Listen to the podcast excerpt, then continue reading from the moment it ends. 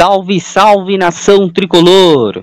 Estamos chegando com mais um podcast, com mais um arremesso tricolor aqui pelo SPFC 24 horas. Estamos chegando ao nosso episódio número 5 e hoje nós vamos debater bastante sobre o elenco definido do São Paulo. Vamos debater sobre o Campeonato Paulista. O São Paulo já conhece os seus primeiros adversários. E claro, vamos debater entre tudo muito mais entre o basquetebol brasileiro, que, que aos poucos estão também retornando às suas atividades normais. Bom, eu, Alex Bispo, estou aqui na apresentação do nosso podcast O Arremesso Tricolor, aqui pelo site SPFC 24 horas e quem está, estão ao meu lado hoje novamente, o Diego Marcondes, a Vitória, os especialistas do basquetebol São Paulino estão aqui comigo hoje mais uma vez para debater tudo sobre o São Paulo Futebol Clube nesta temporada que vai começar daqui a pouquinho, já no mês de outubro, para o tricolor paulista. Antemão, eu gostaria de estar tá, de dar meus cumprimentos para ela. Vitória, seja mais uma vez muito bem-vinda seu destaque inicial. Seja bem-vinda a mais um podcast aqui no Arremesso Tricolor, Vitória. Oi, Alex. Oi, Diego. Oi, para quem está ouvindo a gente. Chegamos ao nosso quinto podcast, né? Esse podcast maravilhoso que a gente fala sobre o basquete, sobre o que a gente ama, sobre o São Paulo. E, bom, meu destaque vai mesmo para essa empolgação que a gente tá para começar logo a nova temporada, porque os reforços que vieram, a gente vai falar um pouquinho deles de novo, né? Mas eles são reforços muito interessantes e, e o nosso elenco tá um elenco muito forte se for olhar assim profundamente, porque tem nomes muito bons e, e juntando com o que a gente já fez na outra temporada, tem tudo para aprontar e aí pode ser uma surpresa, não sei. Então a gente vai, vai falar sobre o, o elenco, vai discutir sobre alguns protocolos e, e competições que que estão vindo aí. Ah, sem dúvidas, Vitória. Então, já fecha aí para você já guardar os comentários, porque hoje o programa vai ser muito bom. Vamos debater muito sobre o plantel São Paulino, agora sim oficializado, né? É, com os reforços que a gente já tinha adiantado aqui nos, nos, nos episódios anteriores. Quem está comigo também essa noite, essa tarde, essa manhã, né? É ele, Diego Marcondes. Diegão, mais uma vez, seja muito bem-vindo. Seu destaque inicial, Diego. Agradeço as boas-vindas. Boa noite, Alex. Boa noite, Vitória. Um bom dia, boa tarde, boa noite, boa madrugada aos nossos queridos ouvintes. É bom retornar aqui ao, ao Arremesso Tricolor. A gente não gravou na, nas últimas semanas, mas agora estamos voltando com tudo, a temporada chegando aí. Em outubro já começa, a gente vai debater um pouco mais para frente. Mas é um prazer estar novamente com vocês, comentar sobre, sobre a coisa que eu mais amo, que é basquete, São Paulo, né? Então é bom, bom demais gravar esse, esse podcast e, e vamos agora para o quinto episódio do, do Arremesso Tricolor. E só para antenar o pessoal que está que tá nos ouvindo agora, a gente vai ter uma série de, de textos a partir dessa semana no, no SPFC 24 Horas. Vamos criar conteúdo aqui também, mas lá no site, nossa equipe está reformulada. É, a gente está tá trabalhando duro para cobrir o, o, São Paulo com 100% de perfei perfeição nessa temporada 2020-2021. Então, dei uma olhada lá no site da SPFC 24 Horas, porque vai vir muita coisa boa, tanto para o basquete, tanto para as outras modalidades. E meu destaque inicial vai para o boicote que teve na NBA, é, que já foi controlado, digamos assim, porque os playoffs voltaram hoje, mas acho que vocês acompanharam e quem está tá nos ouvindo também deve ter acompanhado. Foi, foi um movimento histórico, que, que eu nunca tinha visto algo tão forte com basquete e, e chega até a ser emocionante, mas foi, foi. Eu não tenho outra palavra para resumir esse, esse acontecido, se não foda. Então, é, foi sensacional. Eu, eu, particularmente, como torcedor do Celtics, eu tenho um orgulho imenso do, do Jalen Brown. E acho que, que o Bill Russell vai estar, tá, deve estar, né, muito orgulhoso do que aconteceu na, na NBA. Então, meu destaque inicial fica para esse movimento. E também para outro podcast que eu gravo, que é o Basquete, Basquete Brasil, sobre o basquete brasileiro em geral. A gente gravou com o Léo Figueiró nessa semana. E um aviso à torcida tricolor: o Léo Figueiredo rasgou elogios ao Lucas Mariano. É, disse que ele é um dos mais talentosos do Brasil, que, que devia estar na seleção. Então, dê uma conferida lá, sai na terça-feira. É, não sei quando que vai sair esse aqui que a gente está gravando hoje, mas, mas o basquete sempre sai na terça. Então, dá o, dá o, dá o play lá no, no Spotify, qualquer outro agregador de podcast que, que vocês vão gostar muito. E é isso, vamos para mais um programa que, que hoje o conteúdo está muito bom. A gente vai, vai bater um papo bem legal. Com certeza, Pode Diego. fazer mais um destaque? Sim, pode, pode falar, Vitória. Pegando o fio do Diego, então, é, eu quero destacar que o querido Bill Russell também estava dando apoio à WNBA, que também participou do boicote. E queria destacar as meninas que sempre estão envolvidas nessas, nessas lutas raciais, lutas contra o machismo, contra, é, contra qualquer tipo de opressão que elas vivem, que outras pessoas vivem. Então, é, o destaque fica geral porque as duas ligas são majoritariamente negras, então, de pessoas negras, então é, achei muito importante o, esse boicote que aconteceu. Tiveram muitas coisas em jogo, né? E fora de jogo. Então a gente espera aí que, que seja outra manifestação que dê certo, né? Que traga benefícios para a população negra, porque é aquilo, né? Já chega, já basta. Temos que que a, a, gente, como pessoas brancas, a gente precisa entender isso e precisa é, se colocar no lugar é, do que essas pessoas sofreram, a gente tentar fazer coisas para mudar e, e, pelo menos mostrar apoio é uma, uma forma perfeita de começar, porque a gente dá esse suporte, dá essa, esse espaço de fala, esse espaço de deles poderem se expressar e isso é muito importante. Ah, sem dúvidas, Vitória. É só para a gente poder relembrar aí foi o que aconteceu realmente foi muito revoltante, né? O Diego falou, foi foda, tem uma outra palavra, uma palavra de revolta, revoltante mesmo. É, cara, eu toda vez que eu lembro me revolto de uma forma muito grande, é ver o que, o, que aqueles policiais fizeram é é uma coisa inadmissível. Meu, é, dou meus parabéns para todos os atletas da NBA é, com boicote. Acho que fizeram certo, tem que lutar pelos seus direitos mesmo.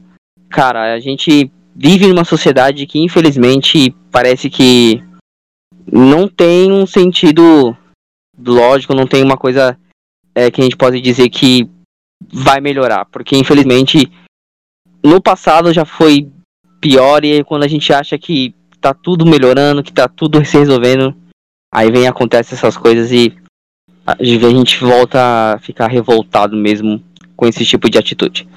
Bom, enfim, vamos, vamos dar sequência então ao nosso arremesso tricolor, né? É, até desculpa pelo, pelo desabafo.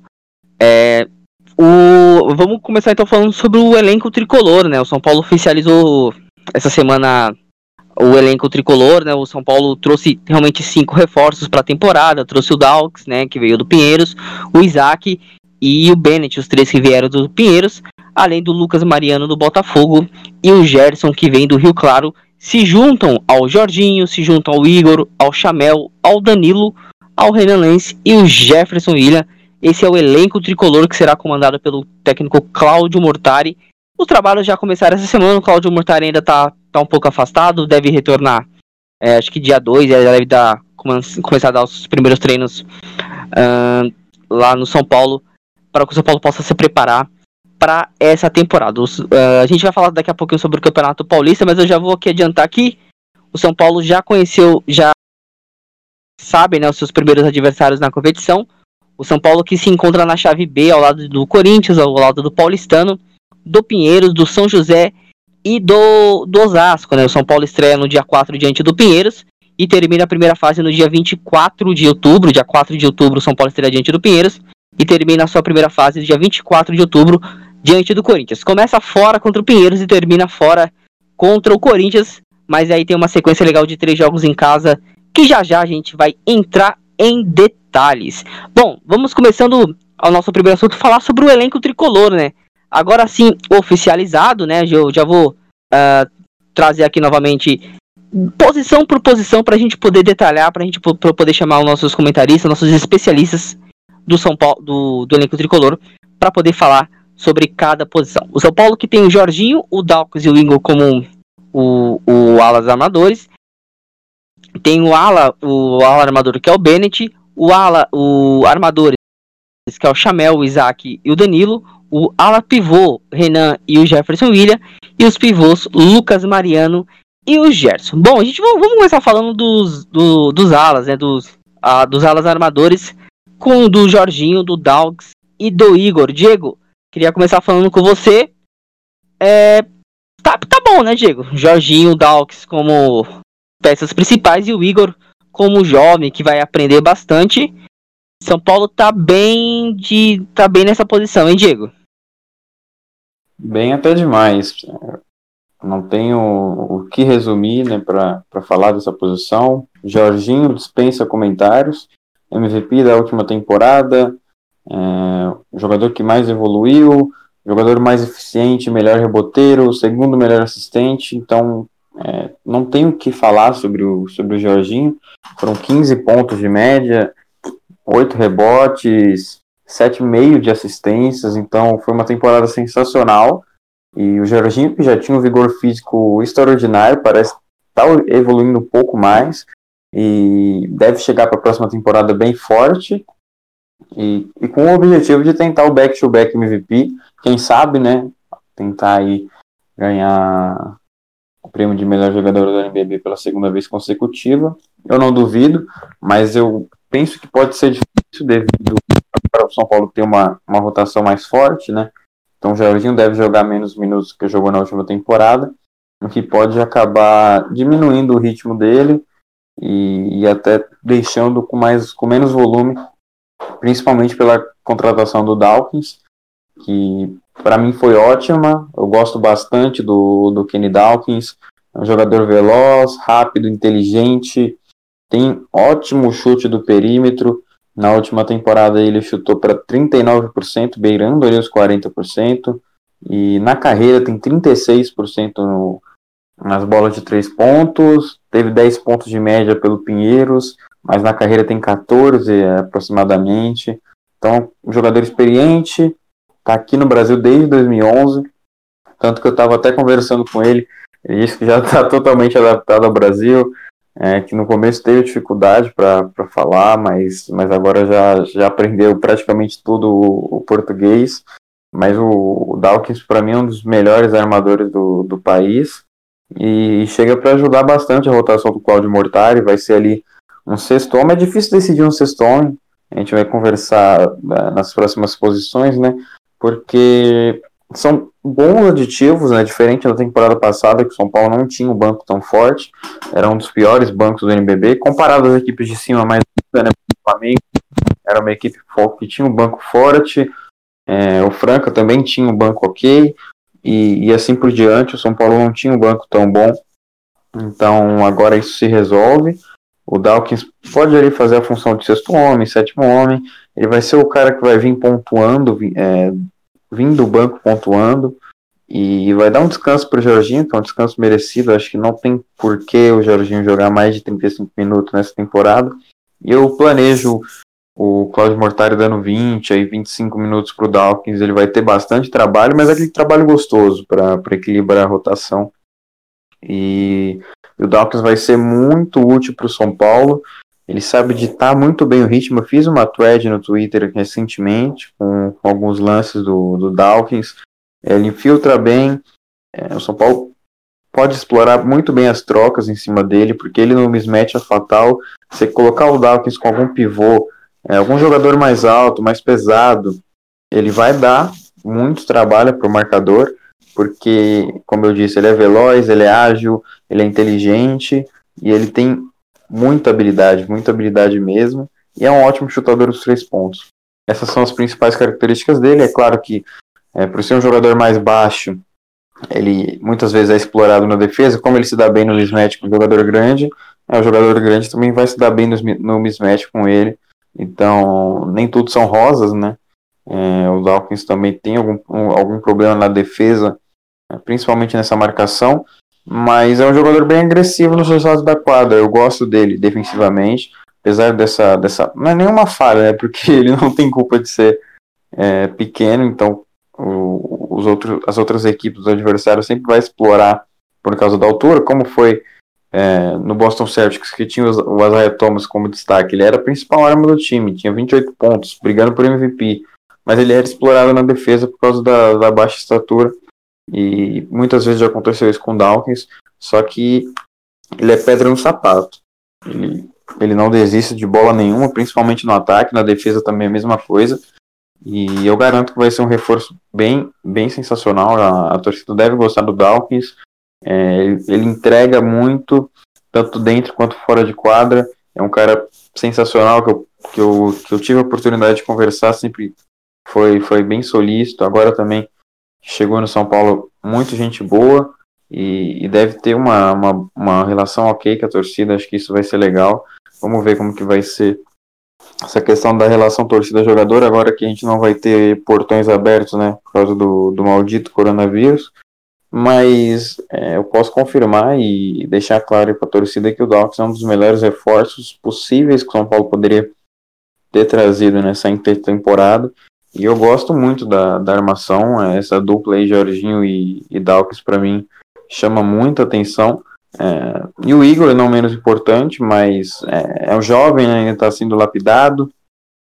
Eu acho que, que não deve ter tantos minutos assim nesse, nessa temporada. No Paulista pode até jogar, depende muito do Claudio Mortari, que, que como o, o Alex comentou no começo, não não está treinando a equipe no momento, não está acompanhando os jogadores na pré-temporada, porque ele fez uma cirurgia no joelho e, e no momento ainda não está com, com, a delegação do São Paulo e, e, deve se juntar nas próximas semanas.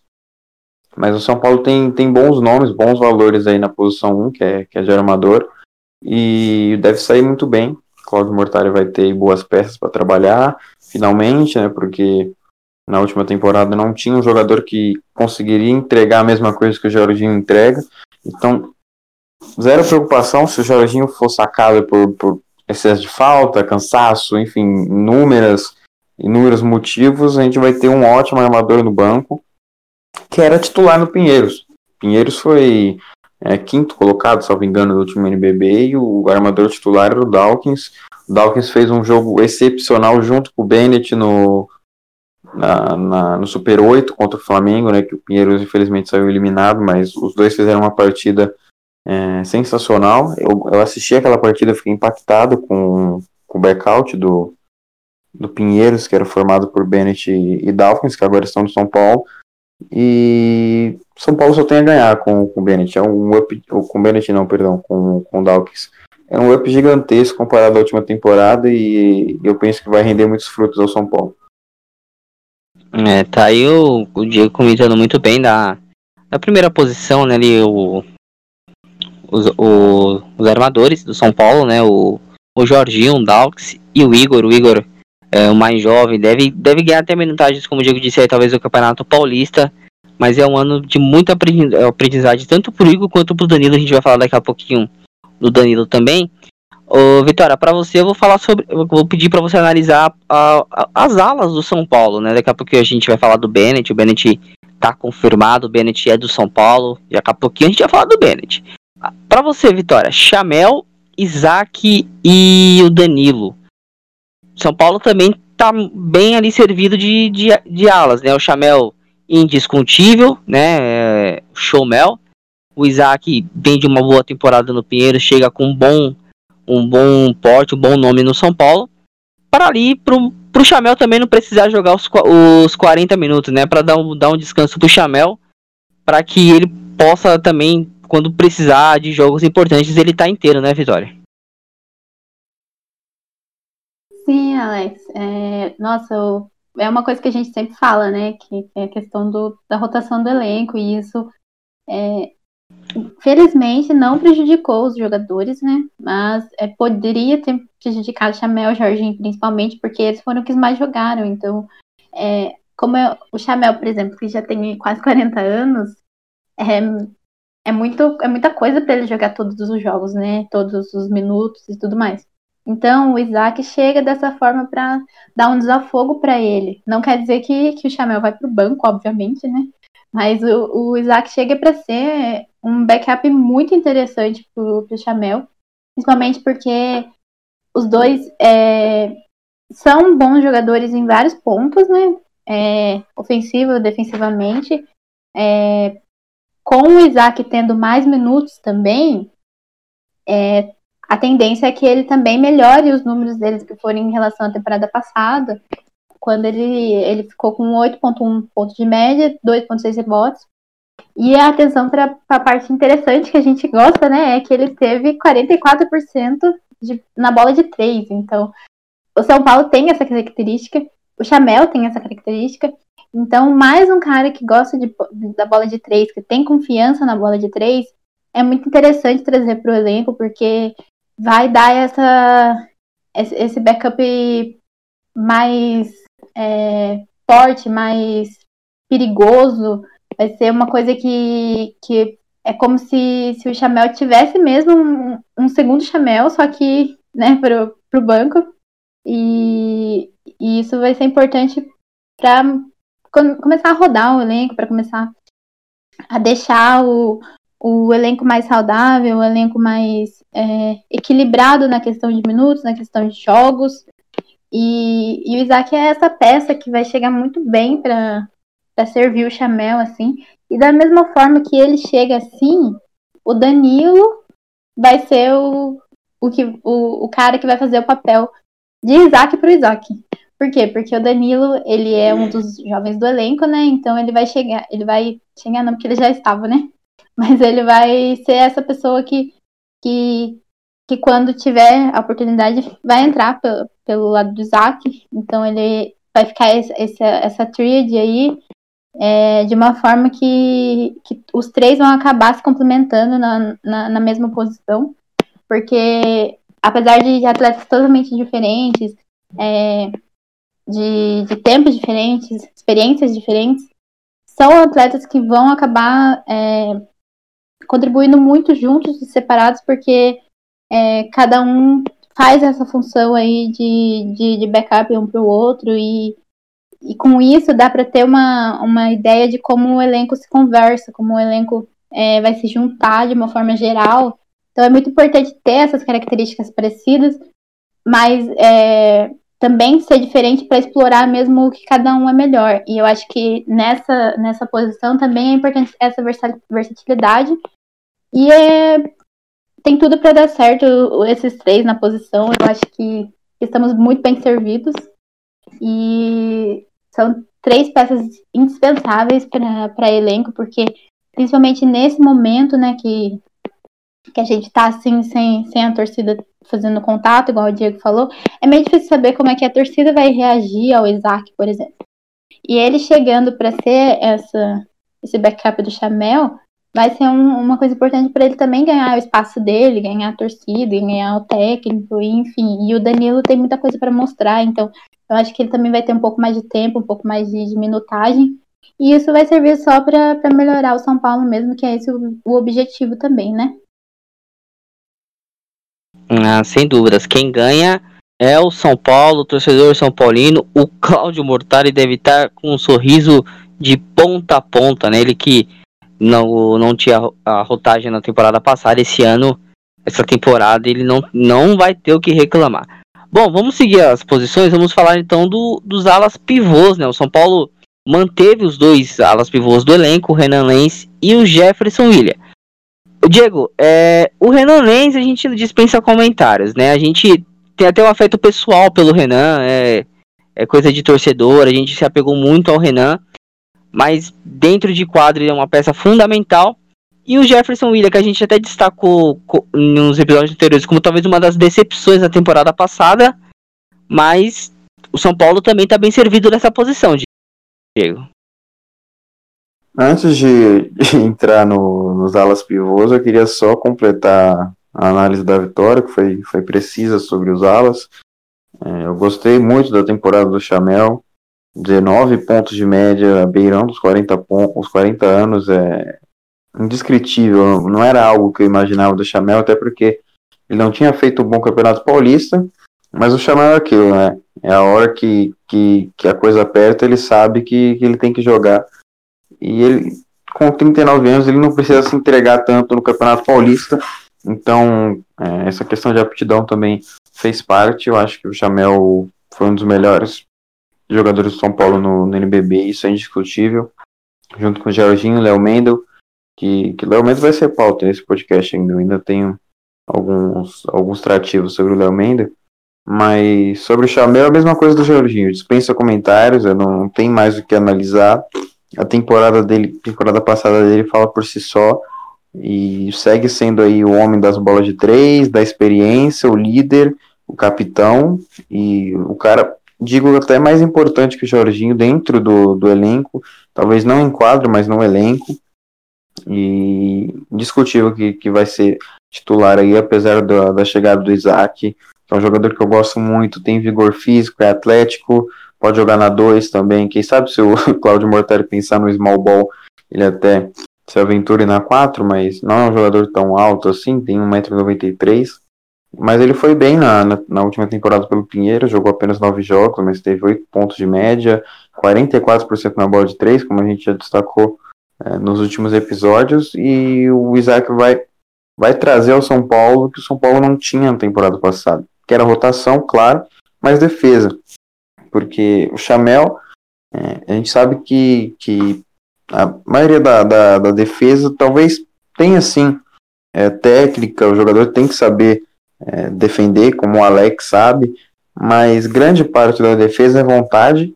E convenhamos, não tem como um jogador de 40 anos que joga 40 minutos por jogo pensar seriamente em atacar e defender com a mesma efetividade. Então o Chamel tinha que fazer escolhas na última temporada. E a gente viu ele fazendo diversas vezes essas escolhas. Ele, claro, sempre optava por atacar com mais ritmo do que defender. Isso acabava prejudicando o São Paulo lá atrás, mas os pontos que ele entregava na frente, na, o Chamel também entregava bastante na armação, ele carregava muito a bola, é, também supria essa falta de defesa que, que muitas vezes pareceu nítida para mim e agora com o Isaac, é, o Chamel vai descansar, então talvez ele tenha mais tempo para pensar nos dois lados da quadra. O Isaac é um dos melhores defensores do NBB, top 5, talvez top 3, é, junto ali com o Jimmy, com é, Léo Demetrio, o Alex e, e outros, né? E o Isaac é, é, muito bom nas bolas de três pontos. Ele vai agregar demais ao São Paulo, demais, demais.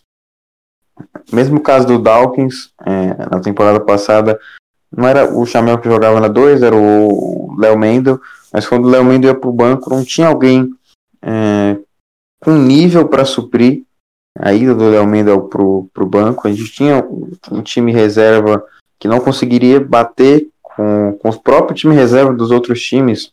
Então, assim, o Isaac já foi muitas vezes titular no Pinheiros, o Dawkins já foi titular no Pinheiros. Então agora a gente, vai comentar também sobre os outros reservas. É, o Gerson era titular no Rio Claro, melhor jogador de Rio Claro. O Jefferson nem se fala. Vou entrar ali na, na questão dos alas pivôs, eu falo com mais profundidade. Mas é, é até chocante pensar que agora o São Paulo tem quatro jogadores na reserva que seriam titular na maior parte do Brasil, na maior parte dos times do Brasil. Então chega até a ser curioso, porque para um time que não tinha um banco bom, passar para um time que tem um dos melhores bancos do Brasil é surpreendente, surpreendente. Ainda não está no nível do Flamengo, né, que tem um time titular melhor, reserva melhor, mas o São Paulo tem ali segundo, terceiro melhor é, banco de reservas do Brasil e o time titular muito bom, tem, tem o maior pontuador do NBB, o MVP da última temporada, e aí o Isaac, como, como a, a Vitória bem adiantou, vem para fazer essas funções e o Danilo, eu, eu gosto muito do Danilo, acho que ele tem um vigor defensivo também muito bom. Ele tem as mesmas características do Isaac, mas de forma diferente. É, tem é, um paradigma diferente, eu acho que, que o Danilo tem bastante futuro. O próprio Léo Figueiredo também gosta muito do Danilo, convocou ele para o Sul-Americano Sub-21, que o Brasil foi campeão. E o Danilo tem muito a agregar futuramente, mas eu acho que agora também junto com o Igor, mas eu vejo o Danilo um pouco mais à frente ele está mais pronto, mas o processo de lapidação é o mesmo. E quem sabe o Danilo vai conquistando seu espaço nesse time que vai ser um pouco difícil, porque são muitas peças é, boas, né? no cenário nacional, vai ser um pouco difícil para o Danilo ter espaço. Agora, falando um pouco sobre os, sobre os alas pivôs, né, o São Paulo tem, tem ali a posição 4, uma das melhores do Brasil, imagino, porque o Renan Lenz também é outro que dispensa comentários, né, a gente já elogiou bastante o Renan nesse podcast. Acho que o Renan é o jogador mais elogiado da história do, do arremesso tricolor, e não tenho dúvidas quanto a isso. Pode ser, pode colocar Jorginho MVP, chamei o maior assistir, mas não. O maior elogiado da história do nosso podcast é Renan Lenz. Posso e... interromper?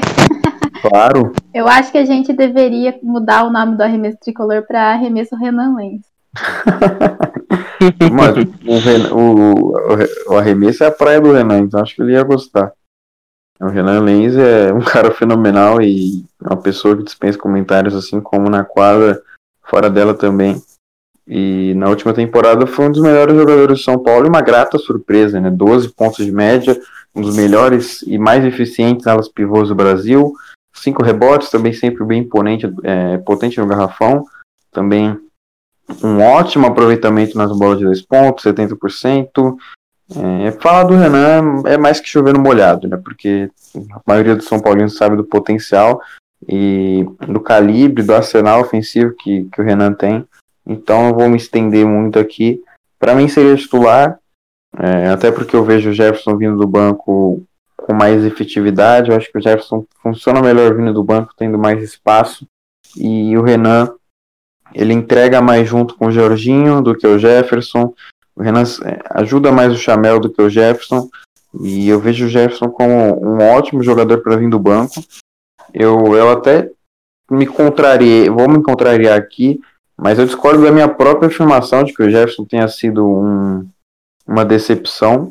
Eu, eu acho que ele tem um, uma função que não é a, a, correta. Ele teve uma função na última temporada que não é a correta.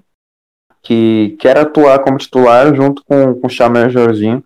Acho que não funciona, porque o Jefferson precisa de volume. Ele é um chutador nato, é um dos, também um dos que mais matam bola de três no campeonato. E eu acho que vindo do banco, o Jefferson vai ser essencial na próxima temporada. Porque ele vai ter volume e, além disso, ele vai entregar o mesmo que o Renan Lenz, por exemplo, pode entregar se for titular. Então, se eu fosse mortário, eu entraria com, com o Renan Lenz titular e o Jefferson vindo do banco, mas com, com a mesma minutagem. O Renan jogando 28, 30, o Jefferson 26, 28 e iria nessa. Acho que o Jefferson precisa só selecionar melhores o, melhor os arremessos, mas quando o jet tá quente é difícil de parar. O problema dele é ser um pouco inconstante, é meio 8 a 80. Tem partidas que ele faz 3, 5 pontos e na outra ele já chega fazendo 22, 25, 28. Mas quando, quando a bola de 3 do, do Jefferson cai, São Paulo tem, tem muita vantagem na partida. E eu acho que a manutenção foi correta. Né? Como a gente comentou no último episódio, o São Paulo tentou Lucas Dias, Marquinhos, mas resolveu manter os medalhões, como o próprio Jefferson, por exemplo, que tinha um contrato até 2021.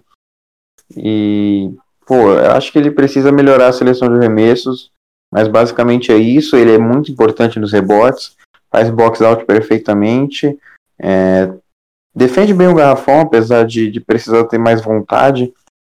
Acho que, que ele é um ótimo defensor de garrafão. E, como eu disse, sempre presente nos rebotes. E não tem muito mais o que falar do Jefferson. Só torcer para que, que, que ele selecione melhor os arremessos. Porque às vezes ele tenta uns hero balls, que, que eu acho que seria mais a função do Chamel, no caso, ou do Jorginho. E o Jefferson que decidir. E às vezes esse, essa bola que ele tenta. Se cair é bonito, né? Porque aquela bola espírita que. aquela forçada legal que se cair é legal, se cair é bonito, nossa, bolaça, mas se erra é, é forçado, então não sei se, se talvez seja hipocrisia, mas eu espero que ele pare com esse tipo de bola. E, e arremesse quando estiver livre, quando, quando ele tiver confiança, porque deu para mim ficou muito nítido na última temporada que o Jefferson precisa de gasolina para funcionar porque quando ele mata duas, três bolas no começo da partida, ninguém segura no restante. Quando ele começa frio, é, a tendência é que ele continue frio não consiga manter uma, uma relação entre chutes errados e chutes certos. E a maioria da partida ele, ele erra o, o que tenta. Então espero que ele melhore um pouco nisso. E, e de resto, para mim, uma, uma ótima dupla ali de, de alas pivôs. É, talvez a melhor do Brasil, não sei. Tem, tem disputa aí com o Flamengo, agora o Minas, mas com certeza uma das melhores e isso é indiscutível também. E eu gosto muito dos dois nomes, sou fã do, do Renan, sou fã do Gé também. E eles têm muito a agregar para São Paulo. São Paulo, tá, nossa, o elenco tá, tá ótimo, tá ótimo. A gente pode ver aí no calibre dos dois alas pivôs. É, eu ainda vejo o Renan um pouco à frente, então colocaria ele como titular. Mas o Jefferson tem calibre para disputar com, com, titulares de várias equipes, o Renan mesma coisa. Então, Cláudio Mortari vai dormir feliz, é, apompando o travesseiro, sonhando com carneirinhos porque agora ele tem um elenco de verdade para comandar. E eu vejo até o time um pouco bem mais forte que na temporada passada. Eu estou adiantando um pouco os temas, mas, mas o São Paulo está muito bem servido de alas pivôs. Tá certo, Diego. É, detalhando bem, né? O, estamos muito bem servidos de alas pivôs. O Renan, o Jefferson, o Murtari tem duas grandes opções. Bom, daqui a pouco o Diego vai falar do Bennett, mas antes eu vou falar dos, do, dos pivôs, né? Vou chamar a Vitória para ela comentar sobre os pivôs, os dois novos pivôs do São Paulo. Saíram o Murilo Becker e o Curtis, entraram Lucas Mariano e Gerson Vitória. Foi uma boa troca. É... O elevador ele subiu, manteve ou ele desceu, Vitória? Bom, a gente já falou sobre eles nos outros podcasts. E a gente chegou à conclusão de que subiu muito, né? Porque muito. o Gerson é, é o, o, Gerson é um ótimo defensor, um, um, grande jogador. O Diego falou bastante dele nos outros podcasts, porque é realmente uma peça muito interessante, muito é, eficaz, né? Vamos dizer assim, que a gente sabe que no NBB a eficácia tem um, um valor um pouco maior, né? Considerado, se for comparar com, por exemplo, a NBA, né? Que aí são mais minutos, são mais pontos, são elencos mais rotativos e tudo mais. E, e o Gerson foi esse, ele é esse jogador muito eficiente. É, na última temporada ele foi do jogo, do jogo das estrelas, né? Ele teve média de 3.3 pontos, 6.3 rebotes e 63,7 aproveitamento nas bolas de dois pontos. Ou seja, ele é um cara realmente que, que chega para agregar muito. É um cara que, que traz essa agilidade, que traz essa técnica que talvez em alguns momentos, né, no Campeonato Paulista passado e no NBB faltou, né, um pouco de, de, de, técnica, apesar de que a gente tem o Mr. Técnica, né, que é o, o Chamel, mas é, teve alguns pontos que, igual o Diego falou, faltou alguma pessoa para para dar essa, essa versatilidade na hora de, de algum ir para o banco e o outro voltar, sabe? E aí ficar a posição vazia e algum outro jogador ter que fazer essa função que não é dele. E o Gerson vem para fazer justamente essa, essa posição de pivô, mas ele pode atuar também como ala pivô e, e, e ele consegue dar essa, essa consistência na defesa Assim como o Lucas Mariano. É, eu tinha falado no outro podcast que eu gosto muito dele, que eu acho que ele vai ser titular, né? Não o Gerson, vai ser o Lucas Mariano. E eu acho que ele é o nosso principal reforço de peso, porque ele ele não tem muito é, o controle de bola, vamos dizer assim. Ele é uma pessoa que chuta muito, mas ele também é, é muito bom na defesa. Então, eu acho que ele consegue é, equilibrar, de certa forma, é, o ataque e a defesa e contribuir da, da, das duas formas, porque ele tem. É, como é que eu posso dizer? Deixa eu achar a palavra. Ele tem é, esses pontos positivos, que, é, que são a, a questão da defesa, ele é um cara ágil, ele é um cara eficiente, e ele também é um cara que que chega para quando ele vê que tá apertando, ele chega para desafogar. Ele infiltra muito bem, ele ele tem muita efetividade na bola de três também, o que é importante porque como a gente sempre bate na tecla, o São Paulo é a bola de três, então é, um pivô sendo eficiente na bola de três é uma coisa que vai agregar muito, porque muitas vezes é, os garrafões do NBB, principalmente, né, pensando no NBB agora, os garrafões são muito congestionados, então a bola de três pontos sempre é um desafogo pra gente. E no Paulista, com é, Franca, Bauru, é, vai ser interessante ter é, essa dualidade de, de questões que é o, o, que o Mariano traz, que é poder infiltrar enquanto pivô forte, é, pivôzão clássico, e também ajudar na bola de três, que aí é o nosso estilo clássico. Então ele tem essas duas coisas que eu acho que, que vão dar certo no São Paulo, e por isso que eu acho que ele vai ser titular. Mas o Gerson chega para ser esse backup também dele, que, que pode ser, num futuro pode ser o titular. Depende de como os dois vão, vão se dar aí, mas eu tenho certeza que vai ficar numa rotação bem legal entre os dois. E, e não vai mudar tanto assim as características do time enquanto eles estiverem em quadra, porque os dois têm isso meio parecido. Acho que o Diego vai até me contestar nessa, mas eu acho que os dois têm essa esse estilo de jogo meio parecido, né? Tirando a questão é, das bolas de três do Gerson, que é um pouquinho menor. Mas eu acho que os dois têm, têm tudo para agregar, sim. O nosso elevador cresceu de uma forma absurda com essas contratações todas no geral. E eu acho que a gente vem para mostrar, assim, que, que é um time que vai disputar o título em qualquer competição que a gente disputar essa temporada.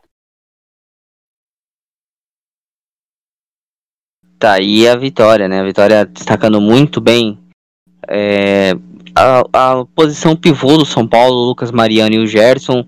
O Lucas Mariano fez uma excelente temporada no Botafogo, foi o principal jogador da equipe carioca, assim como o Gerson é, também foi destaque lá em Rio Claro. Então, são reforços excelentes, pontuais. O São Paulo troca, né? Sai o Murilo Becker, sai o Douglas Curtis, vem o Lucas Mariano e vem também o, o Gerson pro São Paulo. Eu dava uma passada aqui rapidamente aqui no Twitter, né? O, a Vitória já postou lá que o novo nome do arremesso do São do Tricolor vai ser arremesso Renan Lenz. Ele já respondeu.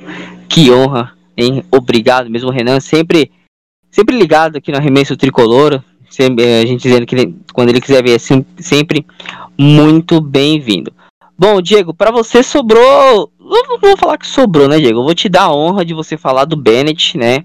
é, foi contratado mesmo, ele teve muito perto de ir para a Unifacis, acabou não acertando por questões financeiras e vem para o São Paulo para uma posição ah, interessante, né? Ele pode ser tanto armador quanto ala, né? Então ele, o São Paulo ganha em duas posições ali na posição 1, na posição 2. É, aí eu, eu, vou te deixar uma pergunta. A Vitória, eu ia perguntar para a Vitória, ela já respondeu, né? Ela falou que o Lucas Mariano foi o principal reforço. Para você, o Bennett ou o Lucas Mariano? Qual foi aquela a principal contratação do São Paulo para a temporada entre esses dois jogadores, Diego? É difícil. Eu, eu acho que tem dois pesos e duas medidas, porque o Lucas Mariano é contratação de peso. É o principal nome. É, eu acho que isso é inegável. Não tem comparação com, com o Bennett, porque o Lucas Mariano é jogador de seleção brasileira.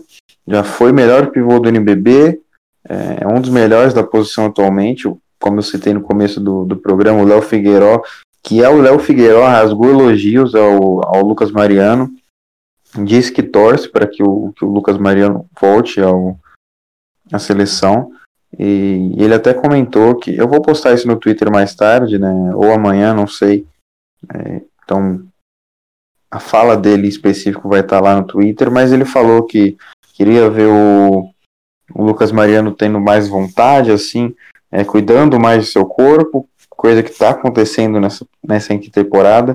Ele, ele vem ganhando mais massa, mas vem perdendo peso e penso que, que o Lucas Mariano é o principal reforço, mas o Bennett é o reforço mais importante, porque com a saída do Léo Mendel ficou um buraco ali na, na ala, né, no armador, e agora o Chamel, que, que jogava na, de, de, na posição 2, já o armador vai passar para 3 e o, e o Bennett vai preencher o buraco na 2. Então já tinha o Gerson contratado. E, e aí agora veio o Lucas Mariano para fechar ali É a posição 5 que mais uma vez, igual as outras, recheada de talento. É, o reserva, que, que deve ser o Gerson para mim, é um reserva de luxo, foi o melhor jogador do Rio Claro, então São Paulo vai ter aí um jogador que entregou 13 pontos na última temporada e vai ter no banco para ajudar.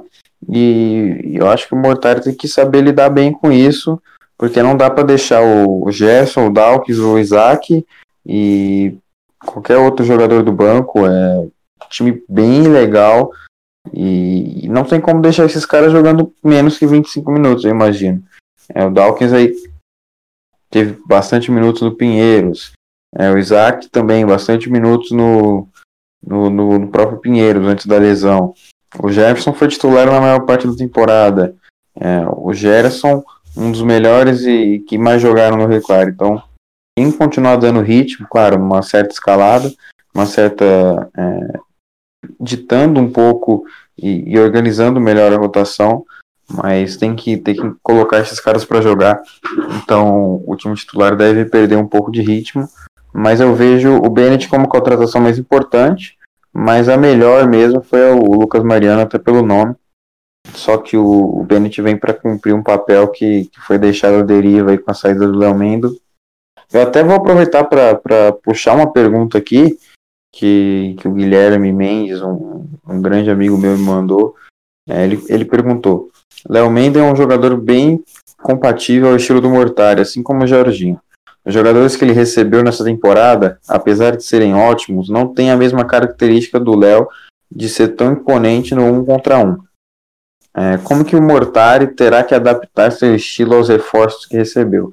Eu vou responder a pergunta dele, mas é, o senhor e a senhora também, também podem comentar. Eu vejo o Bennett como um, um bom jogador no um contra um. É claro, ele não tem o mesmo vigor físico do Léo Mendes, até porque são posições diferentes.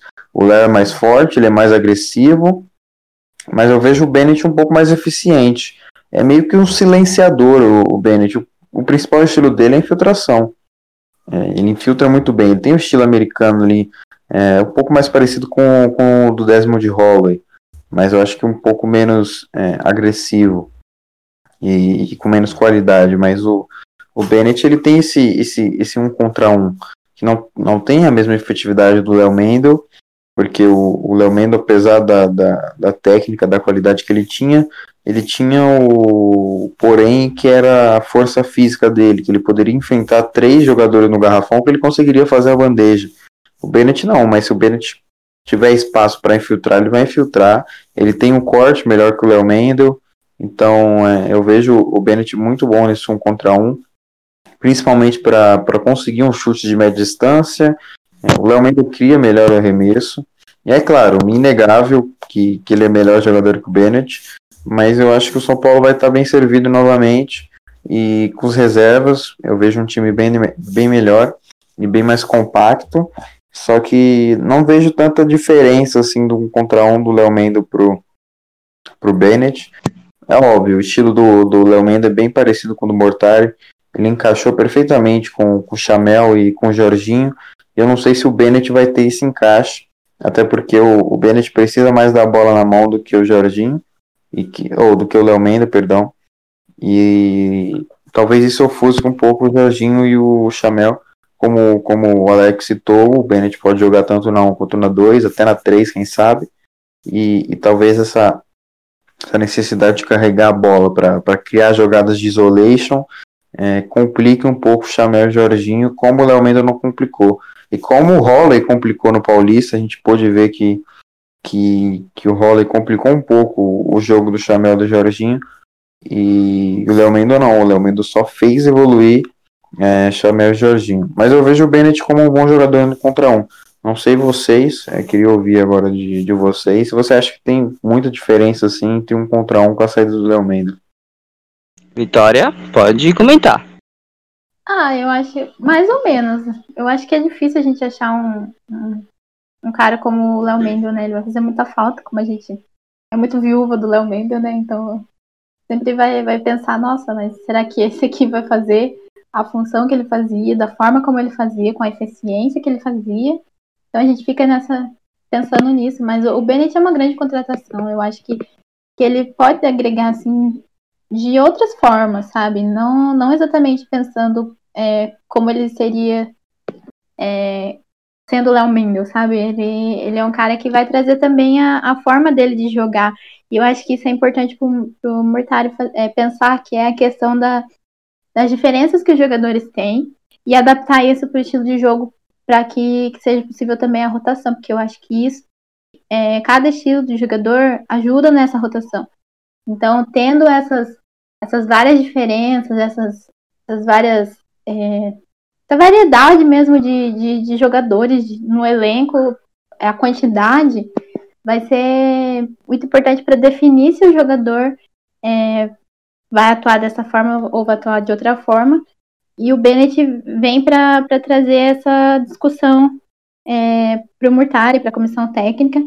E eu acho que ele vai agregar da forma dele. Eu confio nele, eu gosto dele, acho um, um grande jogador, bom defensor, bom no ataque. Então a gente precisa é, dessas diferenças para se tornar um time unido, um time é, que conversa entre si e, e aí vai trazer os resultados possíveis, os resultados que a gente quer almejar. Então eu não, vou, não seria é, capaz de comparar o Léo Mendel e o Bennett. Eu acho que os dois podem ser separados e podem atuar de formas separadas, mas ajudar da mesma forma que foi com o Léo. E, aliás, saudades, Léo. Eu concordo. eu, só para completar, é, eu acho que o Mortara vai ter uma certa dificuldade, claro, porque o Léo Mendo era muito importante. E o estilo de jogo do Bennett não é parecido com, com o Léo Mendo, apesar do, dos dois terem qualidade no contra um. Acho que o São Paulo perde. É, tem um, downgrade aí, mas não vai sentir tanta falta assim do Léo, principalmente pela, é claro, ah, o Léo Mendel vai fazer falta pra caramba, porque, pô, é o Léo Mendel, mas a gente tem que, que é, ir pra frente, cara, pensar em frente. É, o Léo Mendel, pô, portas abertas sempre quiser voltar, é um, um, um ídolo da torcida, mas agora é bola pra frente. E eu acho que o, o Mortari pode conseguir adaptar o Bennett ao esquema dele, até porque agora Vamos ver como que vai ser o Chamel jogando na 3 com mais liberdade. E como que vai ser esses três, é, Jorginho, Bennett e Chamel dividindo a bola. É, como que vai ser carregando a bola. Então eu estou bem ansioso para ver o estilo do, do Mortari nessa temporada. Eu, eu, gostei bastante da pergunta do Gui. Acho que, que me faz pensar, mas eu, eu vejo o Bennett um pouco atrás do, do Mendes no contra um e que, que o Mortari vai ter um pouquinho de dificuldade para adaptar o estilo dele. Mas de resto, é, não, tem, não tem muitos jogadores com o estilo do Mortari, mas o, o treinador vai ter que se adaptar ao elenco e vice-versa, né? O, o, elenco vai ter que se adaptar ao estilo do Mortari. É, o, o Dawkins pode fazer a função que o Mortari quiser, é um jogador bem versátil, o Bennett a mesma coisa. Então, acho que dos dois lados, São Paulo tem bons valores, porque o Mortari se adaptar aos estilos do, dos jogadores vai ser bem fácil, e os jogadores se adaptar ao estilo do Mortari também vai ser, porque os jogadores têm qualidade, o Mortari também, são experientes, ambos, então acho que vai ser benéfico isso pro, pro São Paulo, mas as características são diferentes, claro. O Léo tem um chute de três bem melhor do que o do Bennett. Mas o São Paulo ganha chute de três com Dawkins, o Lucas Mariano, é, com Jefferson podendo ir para o banco. Então, São Paulo recebe no geral. Mas se for comparar, eu acho que é até desnecessário comparar Bennett e Léo Mendel, porque não só de um jogador faz o elenco. Então, o Léo Mendel é melhor no, no, nas bolas de três, ele infiltra melhor.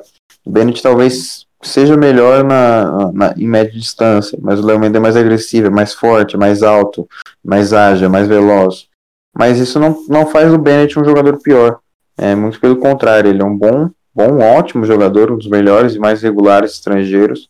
E o que me chama atenção no Bennett é essa eficiência e regularidade. Ele sempre mantém é, o mesmo nível de jogo desde a primeira temporada no Pinheiros, em 2015 sempre foi, foi o mesmo jogador, evoluiu alguns aspectos, mas é, sempre se mostrou o mesmo jogador, que não tem aquele, aquela criação de, de arremesso que o Léo Mendo tem.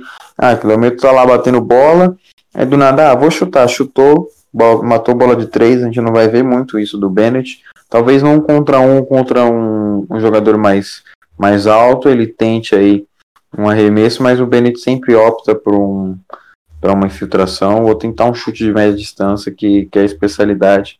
Só que eu não vejo o São Paulo perdendo tanto assim na, na saída do Léo Menda, principalmente pelo pacotão que chegou né, de reforços. Se fosse trocar Léo Menda por Bennett, aí seria um downgrade, mas que, que o, o Mortari deve ter um pouquinho de dificuldade no começo, mas de, devido à qualidade do Bennett, não deve ser tão difícil assim adaptar ele ao esquema do, do, do professor. Tá aí, muito, análise muito perfeita aí Diego. É, realmente, eu concordo. Acho que o Mortalha vai ter essa dificuldade no começo. Acho que ele vai procurar uma, um melhor encaixe ali pro Bennett, até para os reforços também se adaptarem ao estilo do, do elenco dos jogadores que ficam. Então, o Campeonato Paulista para mim vai servir para isso, né? Para claro, São Paulo ele até entra como favorito pelo entrosamento do, do elenco dos jogadores que já ficaram mas ele vai servir muito para poder dar dinamismo, dar minutos para o Igor, para o Danilo, para os reforços que chegaram, se entrosarem com os que já estão lá. Então, é, vai ser interessante. A gente vai ver um pouco mais do trabalho do Cláudio Mortari, ele que vai, vai para sua terceira temporada no São Paulo. Então, é, tô curioso, quero conferir. A gente está bem ansioso, sim, para a volta do São Paulo à quadra. Bom, é, a gente vai, vai, dar um. Posso pode, pode completar, Diego.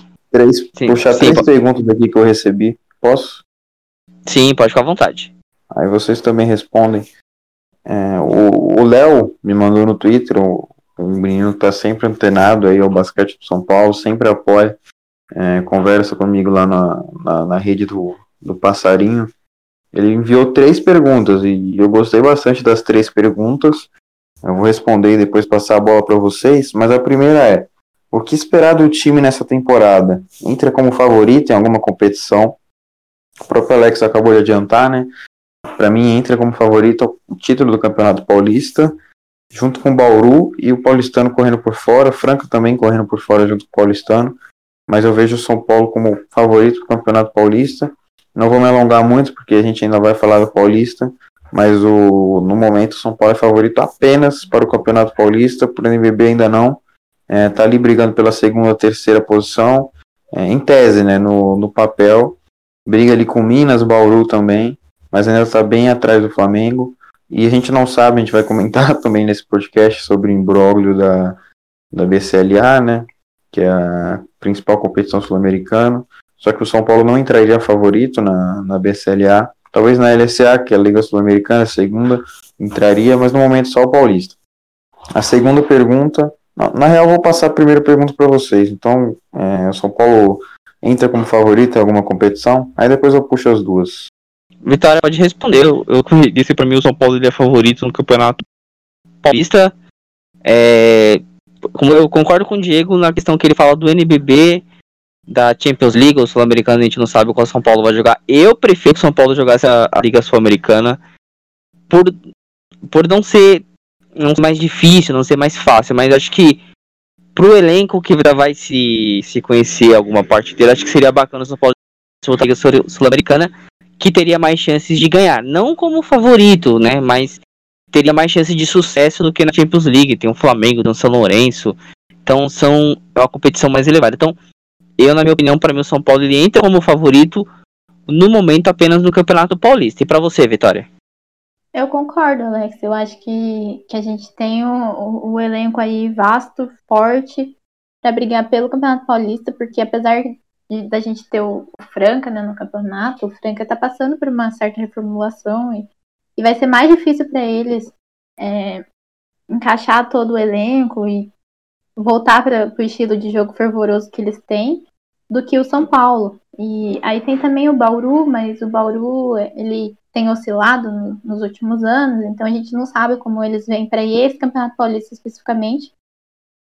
É, então eu acho que o nosso elenco traz essa, essa esse favoritismo para o São Paulo e, e sendo o nosso segundo Campeonato Paulista, é muito legal ser, ser favorito, porque a gente fez um ótimo campeonato paulista passado. Acabou caindo mais cedo por, por conta de, talvez por, por desatenção, é, por estar tá focando já, pensando no NBB ou algo assim, eu acho que agora a gente entra mais é, focado no Paulista mesmo, mais é, suave, digamos assim. Então eu acho que, que o São Paulo vem como favorito para o Paulista, sim, e tem totais chances de ganhar. Agora indo para a segunda pergunta, é, com o elenco formado, qual o possível quinteto inicial? A gente comentou posição por posição e, e durante o comentário muitos comentaram que, que queriam tal jogador como titular. E eu entraria com o Jorginho na 1, o Bennett na 2, o Chamel na 3, o Renan Lenz na 4 e o Lucas Mariano na 5. Para mim seria esse o quinteto titular. E com Dawkins, é, Jefferson, Gerson, é, o Isaac, Danilo e Igor no banco é, tendo bastante minutos, principalmente nesse campeonato paulista, mas eu iria com esses cinco no, no quinteto titular. Penso que, que é o quinteto mais forte que o Cláudio Mortari pode ter à disposição. E para vocês? Eu acho que vai ser unânime. Vitória? É, eu também, eu concordo. Eu achei que o Diego poderia falar Gerson, talvez na, na posição, mas que bom que falou o Lucas. Então estamos... É, era. Ele falou. A única minha dúvida que eu digo também era Lucas Mariano e Gerson. Ele falou Lucas Mariano, então. É unânime também aí a nossa, o nosso quinteto inicial. Se Diego, Vitória Alex fosse um dia Cláudio Murtari, a gente escalaria Jorginho, Bennett, Chamel, Renan Lenz e Lucas Mariano como quinteto inicial na estreia contra o Pinheiros. Pode prosseguir, Diego. Para finalizar, a última pergunta que, que eu vejo como mais pertinente e também a gente também comentou nos últimos comentários. É, quais as características dos novos jogadores e das citadas, quais sentimos mais falta na temporada anterior? É, o, o Bennett, o, vamos começar por, por posição. O, Dawkins, como eu citei, é um jogador ágil, veloz e tem um bom chute de três, sabe controlar o ritmo, é inteligente, é, tem bom trabalho no mismatch, Penso que essas são as características principais, principalmente a bola de três, que, que ele é bastante eficiente, é, infiltração e, e, velocidade. Então eu colocaria essa, essas características. A gente não viu muito na temporada passada, então é, é até injusto comparar, porque esses jogadores que estão chegando agora, tanto para o banco de reservas quanto para o titular, são bem melhores é, tecnicamente do que na temporada passada. Então, o que o, ben, o, o Dawkins traz, o Bennett traz, o, o Gerson traz, a gente não tinha na, na última temporada. Principalmente rotação que esses caras trazem. É, o Isaac, ele traz defesa, ele traz espaçamentos de quadra, ele pode puxar o marcador ali para a zona morta, ele traz bola de três. Claro, o São Paulo foi muito bem na bola de três na última temporada, mas agora tem, tem melhores chutadores, né? O Dawkins é ótimo chutador, o, o Lucas Mariano é ótimo. Entre, entre esses, só o, o Gerson, que não chuta do perímetro, e o Bennett, que não tem tanto costume assim de criar o próprio arremesso, mas se estiver livre, ele arremessa também. Então, é, das características, acho que a do Bennett é o que a gente mais viu na última temporada, mas ele. O Bennett é melhor defensor que o Léo Mendel, até voltando na comparação de, de, do, tempo do tempo anterior. Eu vejo o Bennett com um pouco mais de vontade na defesa, mas isso também não tira o mérito do Léo. Então, o Bennett ele traz mais defesa, só que o que ele também tem, a gente já viu na última temporada, que é agressividade, é infiltração, trabalho no contra um, que, que a gente acabou de comentar. E o Gerson, é, o Gerson e o Lucas Mariano são que mais trazem é, características positivas, né? Porque o Garrafão de São Paulo na última temporada não foi tão bom assim. O Kurtz não teve um bom desempenho. O Murilo Becker começou bem, mas depois da lesão caiu bastante. Tanto que o Renan Lenz teve que ser improvisado. Improvisado não, ele teve que se deslocar ali para a posição 5. Mas o, o Lucas Mariano ele traz bola de 3, traz em posição garrafão, é, chute de média distância, trabalho de pés, é, cara forte, poderoso ali dentro do garrafão. O Gerson também. Ele traz bastante equilíbrio, lateralidade, ele dá amplitude pro elenco. Eu gosto bastante. Eu chego a gostar mais do Gerson do que do Lucas Mariano, mas é uma opinião particular mesmo, porque eu vejo o Gerson é, encaixando mais com, com o Renan Lenz do que o Lucas Mariano, mas é, o quinteto titular para mim tem que ter Renan e, e Lucas. até porque Jefferson e Gerson, parece nome de dupla sertaneja, né? Jefferson e Gerson, eles encaixam melhor e vão ser fundamentais vindo do banco, mas da maior parte do, dos reforços chegam com características que a gente não tinha na última temporada. Para mim é nítido, não sei para vocês, mas eu, eu, acho que o São Paulo acertou em cheio em todos os reforços, porque é, todos os pontos negativos da última temporada são corrigidos com, com, cinco, com cinco jogadores contratados. É, o Dawkins, o, o Isaac, o Bennett, o Lucas Mariano e o Gerson, eles trazem ao São Paulo o que a torcida, os jogadores não viram na, na época anterior.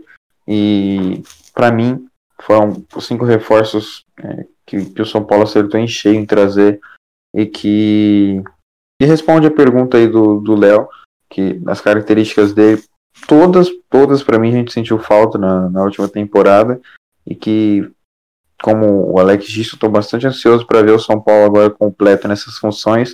É claro, a gente ainda não pode analisar como que vai ser o encaixe deles, porque no papel é uma coisa, mas em quadro é outra.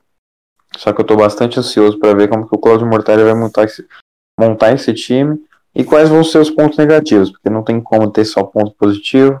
Então, é, o time pode não encaixar. É claro, eles trazem em tese diversas funções, diversos pontos mas também pode não dar certo, pelo menos no começo. Então eu estou bastante ansioso para assistir esse time jogar e comentar com mais embasamento e fazer uma análise melhor e mais fundamentada sobre, sobre o elenco. E a pergunta vai para vocês, né? Falem aí sobre as características e tudo mais. Vocês acham que, que. É claro que o up foi claro, né?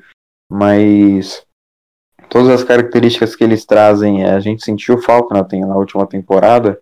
Ou tô, tô, tô meio louco aqui? Vitória? Não, eu, eu concordo com você. Eu acho que, que, que a gente sentiu falta principalmente de, de, atuações defensivas. Que não, não teve essa, essa coisa de é, domínio, é, até mesmo não teve tanto domínio no garrafão, assim. Então, acho que, que a, a, parte defensiva fez falta, assim, até porque a gente tomou alguns jogos aí com bastante vantagem do adversário, então faltou isso. É, sobre os que, que trazem a bola de três, é aquilo, é importante você ter vários jogadores no elenco com vários tipos de habilidades. Então, trazendo mais bola de três, que é o caso do, do Dawkins, do Mariano, é importante. E eu já tinha falado da, da questão do Mariano em si é, ter a bola de três, porque ele, como um pivô, é sempre interessante um pivô trazer essas características, porque, é, como eu disse, no NBB vai ser uma questão de, de garrafões mais congestionados, e no, no Campeonato Paulista vai ter algumas disputas que vão exigir muito é, a bola do perímetro, então muitas vezes vai precisar desses atletas com a, com a mão calibrada e precisando desafogar mesmo. Então, é, a bola de três de mais atletas no elenco vai ser muito importante. Então, eu, eu concordo com você, Diego. Tá aí, então, os comentários do Diego e da Vitória, analisando as características dos jogadores que estão chegando, né? Falando um pouco mais do que o São Paulo precisava e o que, e, o que encontrou para essa temporada, então aí completando um hino de, de uma, como posso dizer, as características dos que ficaram, dos, as características dos jogadores que estão chegando, um indo de, de encontro ao outro, para que o São Paulo forme aí um grande elenco. Bom, agora a gente vai entrar então, vamos falar um pouco do Campeonato Paulista, que vai iniciar no, no dia 1 de outubro. Hoje a gente vai falar um pouco mais sobre a chave do São Paulo. A gente vai. Vou perguntar pro Diego e pra Vitória o que, que eles acharam da chave. Se os adversários são bons, qual vai ser a maior dificuldade do São Paulo. E aí depois a gente vai falar um pouco de. A gente vai gravar um outro podcast ainda essa semana. A gente vai trazer detalhes, né? A gente vai falar sobre cada adversário do São Paulo, cada confronto. É porque também os times ainda não estão totalmente fechados. A gente vai dar uma, a gente vai apurar durante a semana para que a gente possa trazer uma informação mais completa para vocês, para a gente poder analisar cada adversário do tricolor dentro do Campeonato Paulista. Bom, mas o São Paulo, como eu disse lá no comecinho, né, o São Paulo ele está na chave B do Campeonato Paulista, né, ao lado do Corinthians, do, do Paulistano, do Pinheiros, do São José e do Basquete Osasco. Eu vou tentar trazer, vou tentar é, é, vou tentar resumir como é que vai ser esse campeonato paulista por conta da pandemia. Foi um campeonato até montado aí de muito rápido. Bom, são 11 equipes, né? Elas são divididas em duas chaves, a chave A e a chave B, e jogarão em turno único na fase classificatória. Tanto a chave A quanto a, quanto a chave B todos, serão todos contra todos, né? Em um turno único, no caso, né? E os quatro primeiros times de cada grupo seguirão para a próxima fase. Na próxima fase serão montadas mais duas chaves, né? Serão que serão disputados mais ou menos como se fosse um, quadrangular, né? Que, que vai ser também de um turno único, né? Então, são, por, por exemplo, são quatro equipes da chave, serão três jogos para cada equipe. Classificarão as duas primeiras de cada chave, que jogarão a final, em sistema de cruzamento olímpico. Por exemplo, o primeiro do C contra o segundo do D, o primeiro do D contra o segundo do D perdedor versus perdedor, vencedor versus vencedor. Todas essas informações que eu acabei de passar, tá, esse, você entra lá no site do SPFC 24 horas, na matéria que o, que o Diego mesmo publicou na Federação Paulista de, de Basquetebol. Divulga os grupos do Campeonato Paulista de 2020. São Paulo está na chave B, você entra lá. Tem todos os detalhes, o Diego explicou tudo bem direitinho, tá? Você entra lá no site que você vai poder conferir detalhadamente. O São Paulo estreia então no dia 4 de, de outubro, fora de casa contra o Pinheiros e encerra sua participação no dia 24 de outubro contra o Corinthians fora de casa. O detalhe é que o São Paulo vai fazer o seu primeiro jogo fora de casa e, o seu, e, o ulti, e a última partida fora de casa. As demais três partidas, no dia 9, no dia 16 e no dia 20 de outubro, contra Paulistano, São José e o Basquete Osasco, acontecerão no ginásio do Morumbi. Lembrando que a final está prevista para entre 7 e 10 de novembro. Ô Diego, é, queria que você então falasse um pouquinho, né, brevemente aí sobre essa chave do São Paulo, é, o São Paulo estreando contra o Pinheiros no dia 4 de outubro. Coincidentemente, né, o Dawkins, o Isaac e o Bennett já vão estrear pelo São Paulo contra a sua ex-equipe. No futebol a gente diria, vai rolar uma lei do ex? E no basquete, Diego? Eu espero que aconteça a famosa lei do ex. Mas particularmente eu gostei da chave do São Paulo, né? Com, o Corinthians, que deve atuar com sub-19, a gente não tem informação do elenco ainda, mas está confirmado que, que o rival do São Paulo vai jogar com, com jovens no, no Campeonato Paulista. Pinheiros, que também deve fazer uma mescla de experiência e juventude, mas que não vai ter um time tão forte como na última temporada, que dispensaram grande parte do elenco, tanto que três agora estão no São Paulo. São José, até agora a gente não tem informação nenhuma sobre o elenco, então é uma incógnita. O Osasco também, acho que a Vitória pode até falar melhor, porque ela tem uma, uma relação com, com o basquete de Osasco que ela até pode comentar, mas para mim também não tem tanta definição assim, então é outra incógnita. E o Paulistano é a equipe mais forte, a única que pode incomodar, vir a incomodar o São Paulo nesse grupo. É, Ainda não tem o elenco oficializado, mas são, são bons jogadores que, que foram colocados ali por insiders, né, como o Felipe Souza, o Lucas Rocha, que cobrem e, e trazem informações precisas sobre a janela de transferências. Então, teria Ruivo, Jimmy, é, Derek, Vitão, Mike. É, são bons jogadores, ótimos valores que, que podem ajudar o Paulistano a correr por fora nesse campeonato paulista.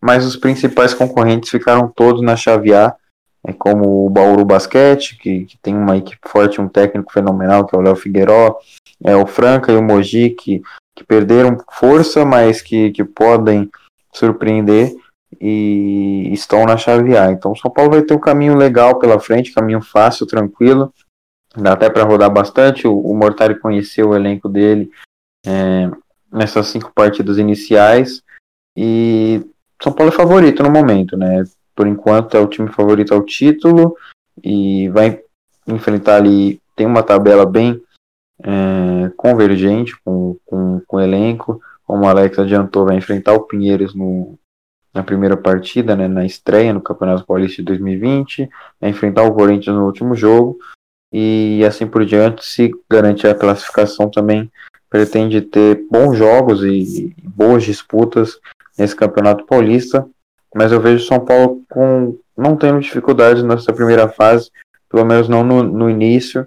Vamos aguardar para fazer uma análise mais precisa perante aos elencos que, que devem ser divulgados nas próximas semanas. mas no momento eu, eu gosto da chave do São Paulo, acho que vai ser um caminho bem tranquilo e sem dificuldades, pelo menos com, com pelo que parece, né? E para você, Vitória, São Paulo estreia contra o Pinheiros no dia 4 de outubro e termina a sua participação na primeira fase no dia 24 do mesmo mês contra o Corinthians fora de casa.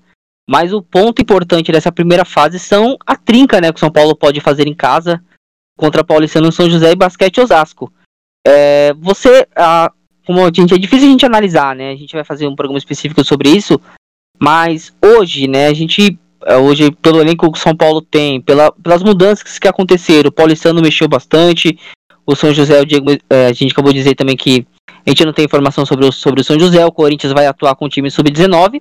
E o basquete Osasco é um ponto de interrogação, a gente também deve conhecer ali nas primeiras semanas da, da competição. É uma primeira fase para o São Paulo fazer cinco, cinco vitórias, vitória na. Até desculpa pela redundância, né? São cinco vitórias nessa primeira fase, Vitória? Nossa, Alex, eu acho que, que sim e não. Pode ser que sim, pode ser que não. Eu acho que a gente tem talvez uma, possível derrota contra o próprio Pinheiros, né? Não sei. Paulistano, que são as equipes que, que recentemente tiveram uma, uma tradicionalidade, então é, eu acho que podem dar trabalho, mas talvez a gente consiga cinco, sim, cinco vitórias, porque é, por conta do nosso elenco e por conta dos outros elencos que estão indefinidos. Como o Diego falou, é, eu, eu realmente tenho uma boa relação com o basquete Osasco, então eu posso dizer que que é uma equipe que eu gosto de acompanhar e, e que é, ano passado, né, no Campeonato Paulista mesmo, fez a primeira participação no Campeonato Paulista e estreou logo de cara contra o São Paulo. Então, e perdeu, né? Mas é, foi um placar é, interessante para as duas equipes. Eu lembro que foi bem é, acirrado. Os dois times jogar estavam estreando, né? Normal, estava tentando é, se colocar no, dentro do campeonato como era, porque era diferente tanto de como eles jogavam na, no, na Liga Ouro quanto no basquete da CBB. E então é, aconteceu, acabou é, 71 a 64 né, para o São Paulo, e, só que teve boas atuações do, do elenco do, do basquete Osasco. E aquele elenco permaneceu praticamente inteiro para esse ano. Então, a gente vai ter aí o Gabriel Mendes, o Gustavo, o Patrick Carioca, o Edu Mariano. É, então, esse elenco continuou. Então, o basquete Osasco tem essa questão de, de manter os atletas mesmo. E, e, somado à comissão técnica que tem o João Ricardo Lourenço, que é uma, um grande nome do basquete, que também é diretor executivo do, é, do, do time, é, é um dos precursores do projeto Basquete Osasco, então eu, eu acredito que a equipe é uma das que, que vem como com uma consistência que talvez as outras não estejam enfrentando nesse momento. Então pode ser também uma pedrinha no sapato aí nesse começo. Mas acredito que o São Paulo pode sim é, fazer 5 a 0 e, e ir avançando e, e possivelmente ser campeão, porque a sua chave é, é muito interessante.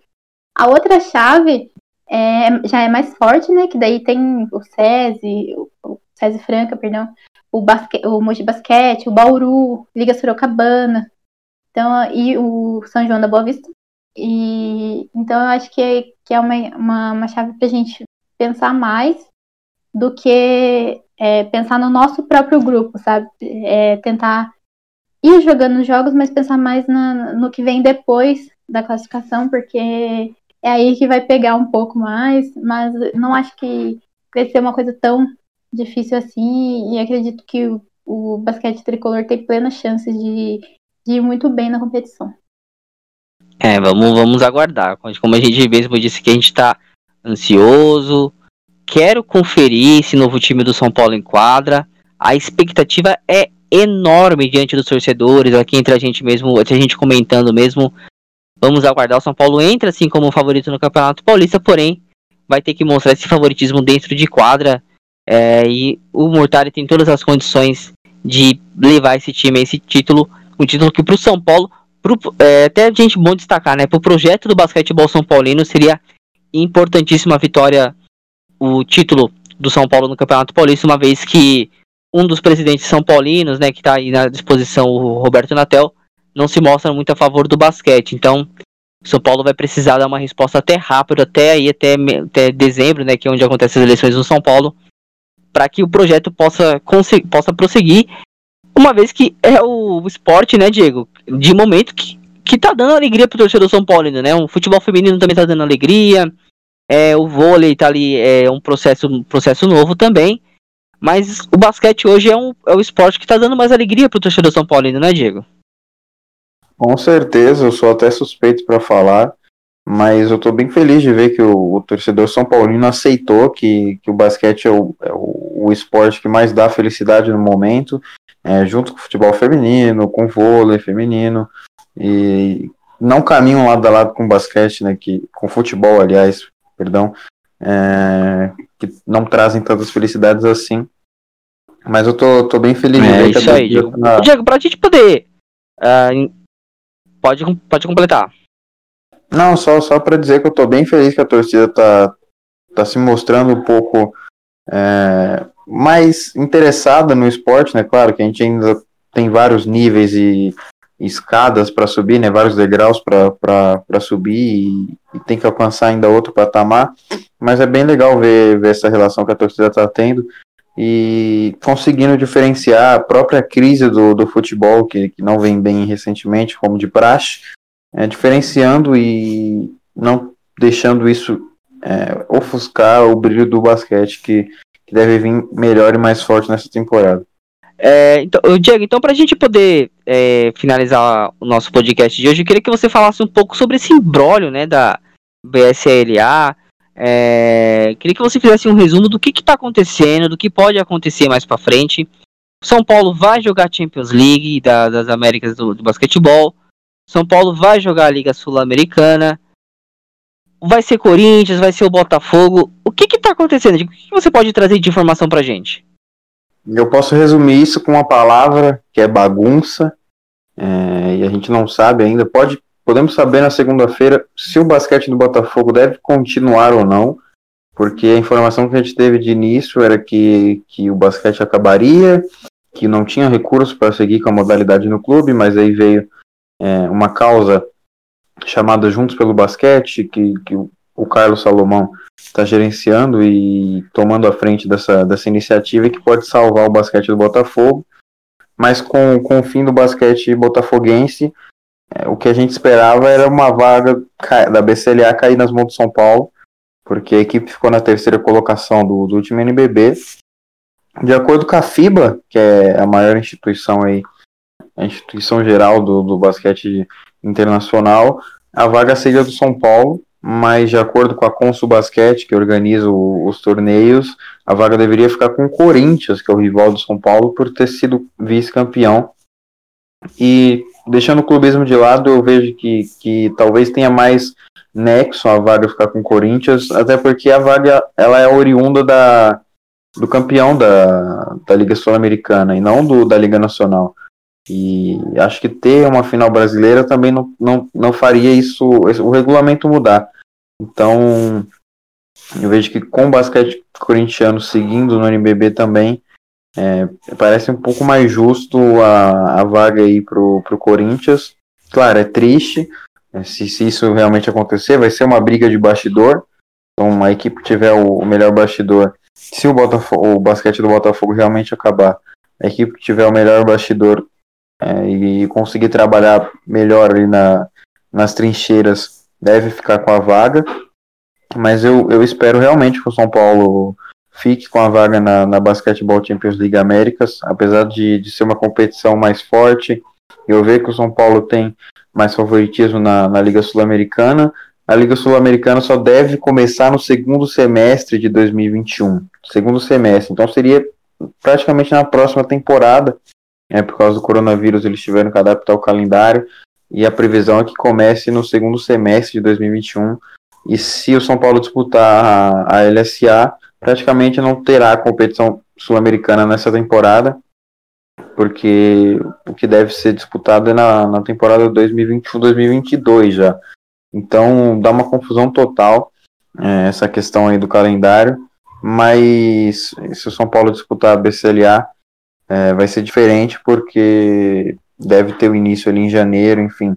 A gente não sabe muito bem ainda é, a questão do calendário que não foi decidido, mas o que sabe, a informação que eu tenho é que, que a Liga Sul-Americana deve começar só no segundo semestre, e isso prejudicaria totalmente o planejamento do São Paulo, que montou uma equipe para tentar brigar forte ali na BCLA. É, não se traz, não se monta esse elenco tão forte à toa, então eu espero mesmo que o São Paulo consiga participar e que, que, que isso tudo se resolva da melhor forma e, e mais rápido possível, né? Vai ter toda essa questão da, da briga nos bastidores, é, o majestoso vai continuar acontecendo aí nas trincheiras e a gente vai trazer informação nos próximos capítulos do, do nosso podcast, nos próximos episódios a gente vai atualizar o pessoal, antenar sobre isso, mas no momento que a gente tenha isso, é uma confusão tremenda, né? É até difícil de explicar, mas São Paulo pode perder a vaga na BCLA e não disputar nenhuma competição internacional é, no primeiro semestre de 2021, ficando apenas com, com a LCA no segundo semestre. E, como eu disse, isso pode até prejudicar o planejamento, mas vamos aguardar as, as próximas cenas, né, as cenas do, dos próximos capítulos e torcer para que tudo isso se resolva. É, tá aí, Diego, então tentando explicar a, a bagunça, né, que tá acontecendo na BSLA. Vamos aguardar então os próximos capítulos, né? O Diego disse que segunda-feira pode ter uma, uma, uma, uma, resolução, uma resolver o que se, esse embrólio, né? Então vamos aguardar. Fique ligado lá então no Facebook, no Facebook, no Twitter do Diego. Assim que tiver alguma informação, certamente ele postará lá no Twitter e você torcedor São Paulino será muito bem informado uh, sobre o destino. São Paulo vai para a Champions League das Américas ou vai jogar a Liga Sul-Americana? Vamos aguardar Provavelmente depois de amanhã a gente vai saber essa resposta. Bom, é... passou rápido de novo, né? É muito bom estar aqui com vocês. A gente se diverte, a gente comenta bastante, brinca bastante e o tempo passa rápido. Passou mais uma vez muito rápido e a gente está chegando então mais uma final do nosso podcast aqui do Tricolor, o nosso arremesso tricolor pelo site SPF, SPFC 24 horas. Eu já então vou me despedir dos meus especialistas, né? Os eles são demais, cara. A Vitória e Diego, para falar do São Paulo, eles entendem demais. Já vou me despedir então da Vitória. Mais uma vez, muito obrigado. É, a gente tá gravando hoje no, no sábado, né? Tá, no começo de noite. É, a gente não, é, não é fácil também. Vitória, um grande abraço. Mais uma vez, muito obrigado. E parabéns mais uma vez pelos comentários, Vitória. Eu que agradeço, Alex. Eu adoro estar aqui no podcast. Amo fazer isso. É, é uma das coisas que eu me descobri fazendo, porque eu não era acostumada, né, com podcast, mas eu adoro isso e queria agradecer de novo pela parceria de sempre, agradecer o Diego também. E é isso, vamos que vamos na temporada. Tem uma grande temporada aí para começar e a gente vai falando sobre o basquete de São Paulino e qualquer novidade a gente posta no site SPC 24 horas. E no Twitter, no meu Twitter, no Twitter do Diego, no seu. E a gente vai trocando retweets aí pra divulgar todas as informações pra galerinha de casa. E é isso, tchau, tchau. Sem dúvidas, Vitória. Um grande abraço, mais uma vez, parabéns pelos comentários. E é, bem como a Vitória disse, tá? Fique ligado lá no nosso site, no spfc24horas.com.br. SPFC, tá? É, 24horas.com.br Vamos trazer todas as informações, a Vitória, o Diego. Eu também vou tentar uh, postar textos lá também. Vamos trazer todas as informações do Campeonato Paulista, sobre o São Paulo. Vamos trazer, fazer uma cobertura especial, uma cobertura totalmente diferente, nunca vista dentro de um basquetebol.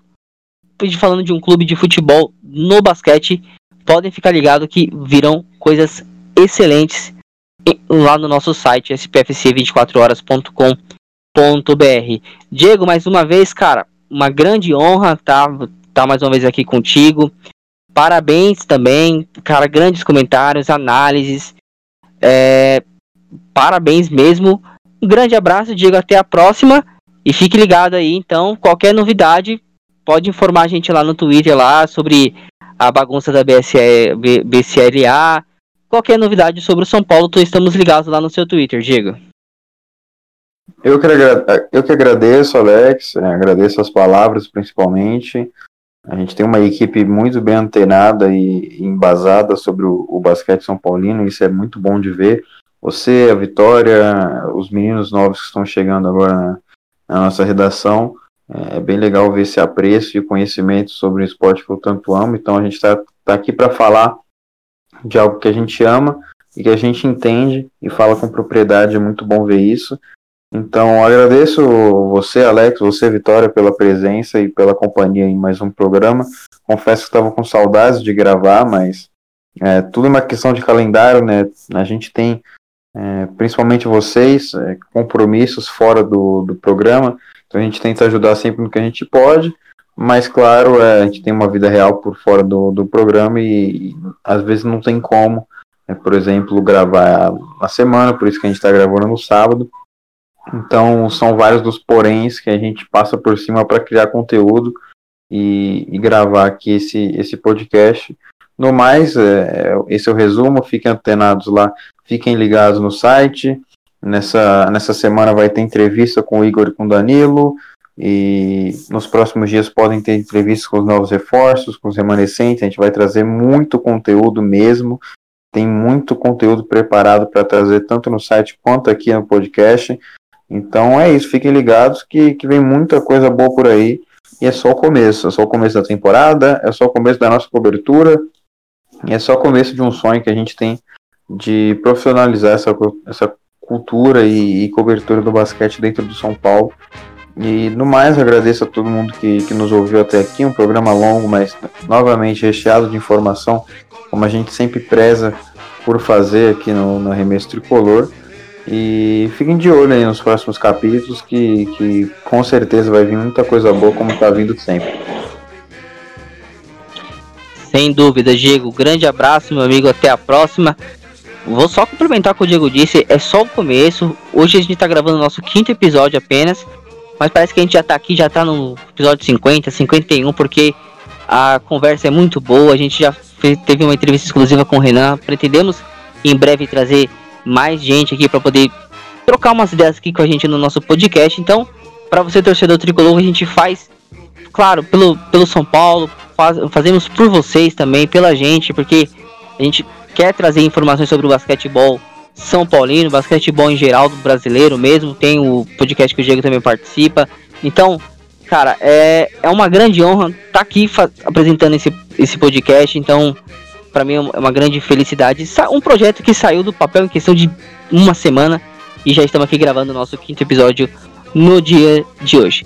A gente vai ficando por aqui então. Gostaria então de dizer para vocês acessem lá o nosso site spfc24horas.com.br que você terá lá terá mais informações sobre o basquetebol, sobre o futebol masculino, futebol feminino, sobre o vôlei, todos os esportes envolvendo o São Paulo Futebol Clube.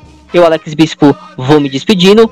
Um grande abraço e aguardamos vocês no próximo episódio do nosso Arremesso Tricolor. Até a próxima. Tchau, tchau.